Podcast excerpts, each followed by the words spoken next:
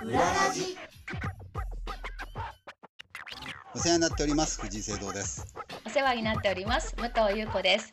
この番組は様々な業界のちょっと変わったお仕事珍しい仕事に関わっている方をゲストにお迎えしてその世界の裏側や裏話裏方さんのことを覗き見しようというラジオです。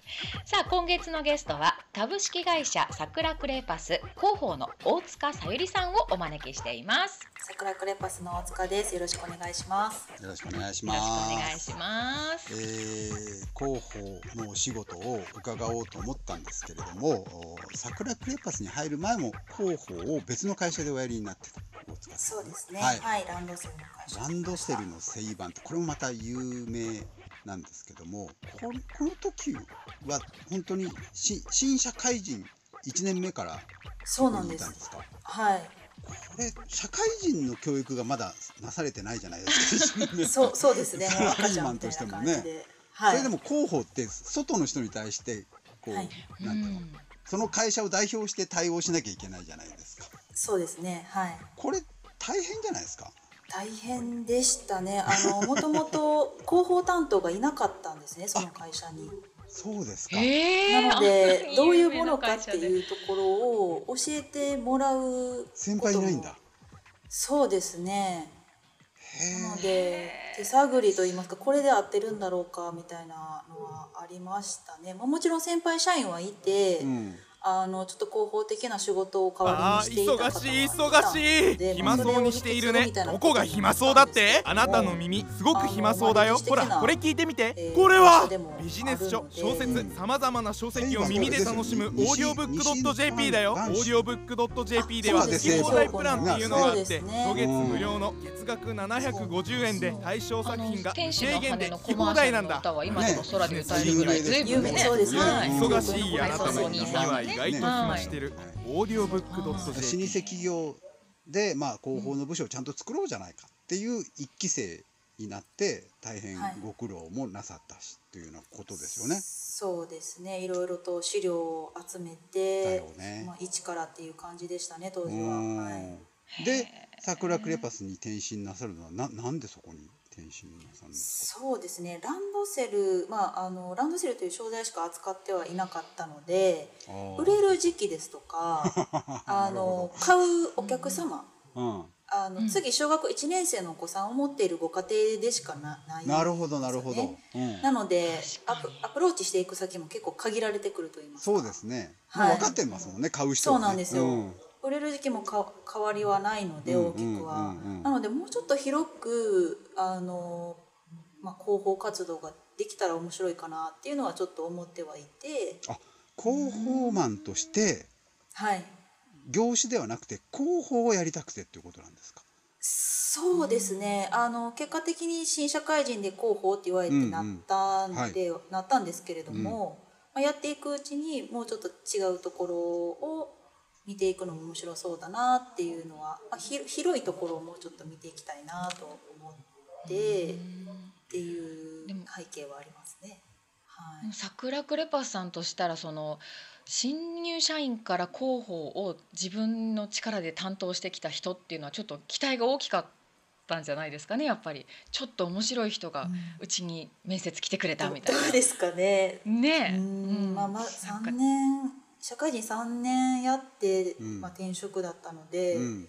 ええ。あそでもそうですね。そんなに、うん、力つけてたと思わないですけれども、まあ、やりたいなっていう気持ちはすごくあったので、それははい、大塚さんの方から桜クレパスを選んだの、そうですね。えーここは面白そうだって感じですかね、そうですね、うん、ランドセルの中に入ってますもんねクレパスねね。そうなんですよ。あな馴染みのある商品だなと思って、ね。やっぱりあのありますもん広報していくうちうん。に、あのや自分が使っていたものとかの方がやりやすいだろうなっていうのもありましたし。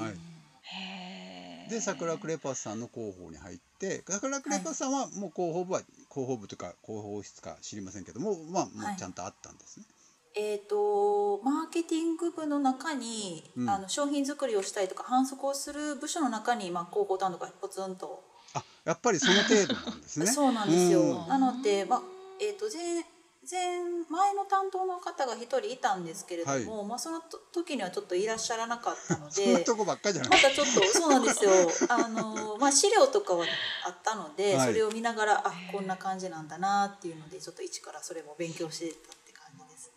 たくましいですね、す藤井ごさんいですよね。だって90年以上のつ、会社に行けば、うんはい。覚えなきゃいけないこといっぱいあるじゃないですか知らなきゃいけないこそうとですね。商品も数ありますし、うん。ランドセルの時とはちょっと大きが違いましたね。まあねランドセルのことだけ覚えてればとりあえずなんとかなるけども。そうですね。ちょっとそういうわけにいかなかったのパスもあればで、ねボールペンもあればなんかサインペンもあればっていうことですもんね、そうなんですよ、うん大変だ。今結構あのその媒体メディア媒体というか SNS とかをすごく使われていますよね。そうですねはい。うん、でその公式ツイッターのアカウントも持たれている桜クレパスさんですけど、これはあれですか？大塚さんが入られてからこのアカウント始まったんですか？そうですね。あの2016年入社して、で翌年の17年にはやりたいっていうことで夏ぐらいにあの始めた覚えはありますね。え大塚さんがやりたいって言って始めたんですか？そうなんですよ。あのおそれまでもアカウントをあのキャンペーンのアカウントを作ったりはしていたみたいで、はいはいはい。それを通していろいろとあの文具業界どんな感じかなっていうのを勉強してたんですけれども、うんうん。あのうちの桜クレパスの商品を結構取り上げてくださるユーザーの方も多くてですね、うんうんうんまあ、いわゆるバズっているきなんていうんですか ツイートが結構あったりですとか、すごい可能性は感じてはいたんですね。うん。うんなのでちょっと始めたいなというふうにあの桜クレパス筆記具やってるんですけれども、うん。なかなか知られていないっていうのもあったので、そうですよね。はい。うん。なのでいい PR の場所になるんではないかなと考えたのが始まりですね。まあいいわゆるその何えっ、と企業の公式ツイッターにこうキャラクターが乗っかってて中の人的な人気になるようなツイートってことですよね。まあ、そうですね、あの商品情報を発信してみたりですとか、あの会社のなんていうんですかね中にいないとわからないような、うん、はい、おだって話を生き字引みたいな人がいるわけでしょ社内にいっぱい。そうだと思うんですよね。そうです歴史のある会社ですもんね。うんうんそこにそうやって新しいものを乗っけていくっていうことに対する風当たりとかはどうだったんですか？社内としては。そうですね。割とあのやってみみなさいっていうふうに言ってもらえる環境ではあるので、うん。あの割とな素晴らしいですのびのびとやらせていただいている方だと思います。あとね、はいおあの多分ねおじさんはツイッターなんだか分かってないから、それはあると思いますね。いやでもあれですよね。毎朝の「おはようございあます」ーはいありがとうございます。あのそういうのもう都度こう更新されてるので、それがやっぱピコンピコンってくるので、あ今朝もまた桜クレパスさんおはようございます来たみたいな 風になって、一緒に載ってる写真がちょっとシュールだったりすると、くすって朝から笑えるっていうのは、もうそれだけで今の若い人にも、もちろんあの使いこなしてる年配の方もいらっしゃいますけど、すごくあの響くでしょうねきっと。あなんかまた今日も桜クレパスの朝が始まったそうですみたいな。ね。やっぱりうん。まああの筆記具とか画材もそうですけれども、うん。やっぱ方法はしてると言いますか、うん。いっぱい選択肢があると思うんですね。うん。なのであのまあ天秤にかけた時に、うん。あ桜クレパスさんの買っとこうかなって思ってもらえるように、うん。ちょっといろんな情報を提供していけたらなとは思ってはいますし、はい、そういうツイッターの文言とかははい。大塚さんが思ったものを勝手につぶやいていいんですか？あ上司の判断とかないんだ。はもうなくてその場の私の判断でうん。やってますね。おはい。おへー。まあその方が早いしね。あの多分いいと思うんです、若い感覚でねやったそうで方がすね。まあ最初の頃はすごくなんていうんですかね。どうしようどうしようこれでいいかなっていうのがあって、うん。最後のあのツイートボタンを押すのがなかなかできなくって あの横に座ってる同僚に「ちょっとここ押してほしい」って言って押 押させるみたいな。そういうことでもやってました、もクレームは大ね、塚さんに来ますからもし何かあっても。あそうですね。それはもう覚悟してます。はい。あーあなんか怒られたりすることってありました？怒怒られることは今までなかったですね。やってよかったなって思いました。あのやる前は炎上したらど,、うどうしようかなとか、そういう話もあると思うんですけど、まあ、いろいろと何ていうんですかねあらかじめじゃあどういうものがそうなってしまうのかとか知らないから多分怖いんだろうなっていうのはあったので知ろうとはしたんですよね。炎上の事例を研究した。まあ、事例、そうですね。そういうことはそれは言ったらダメだよねとかそういうことはあると思うんですけど、まあ、それはちょっと備えて、はい。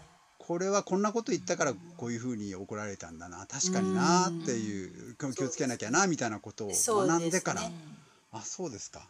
はいまあ、それで諦めるのはちょっともったいないなと思ったので、うん、まあ、思い切って本当に思い切ってやってみたっていう感じですね。えー、そしたら大好評でみたいな感じですか？うんまあそんなこともなかったですけれども、まあ今でこそはいいろんな方とお話しできるようにはなりましたね。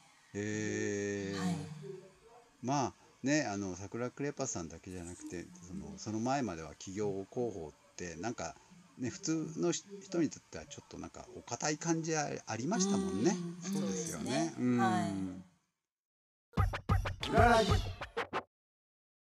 あのツイッターもそうですけども大変ですね広報って。昔だったらなんか発表資料作って記者さんに対応してればよかったと思うんですけど、はい。